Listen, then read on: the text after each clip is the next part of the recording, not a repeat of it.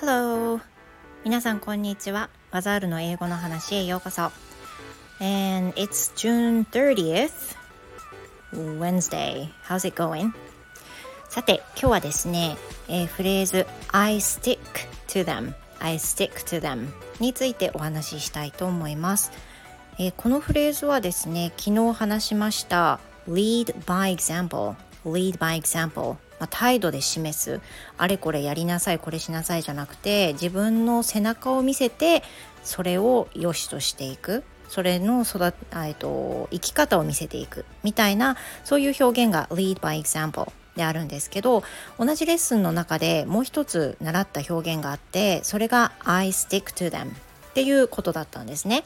stick まあ、棒とか枝とかそういう意味になるんですけど結論から言っちゃうと私はこの意見を変えないっていう時に言えるフレーズなんですよね。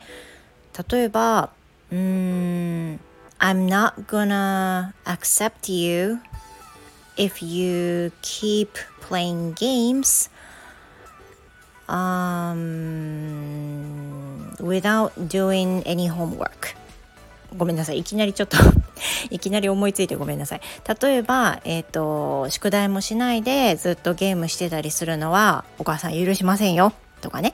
そんな時にえっ、ー、と I'm not gonna I'm not gonna accept you、uh, to keep playing video games without doing any homeworks. I stick to them.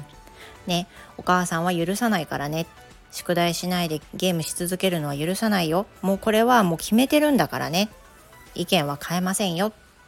なんかその強いね意思を、うん、示したい時。子育てとかでもうお母さんこうやって決めてるんだからあのもう揺るがないからね。っていう風な感じで言う時ありますよね。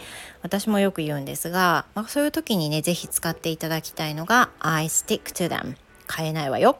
っていう表現ですね。And that's all for today. 今日は以上になります。皆さん良い一日をお過ごしください。バザールでした。See you next time.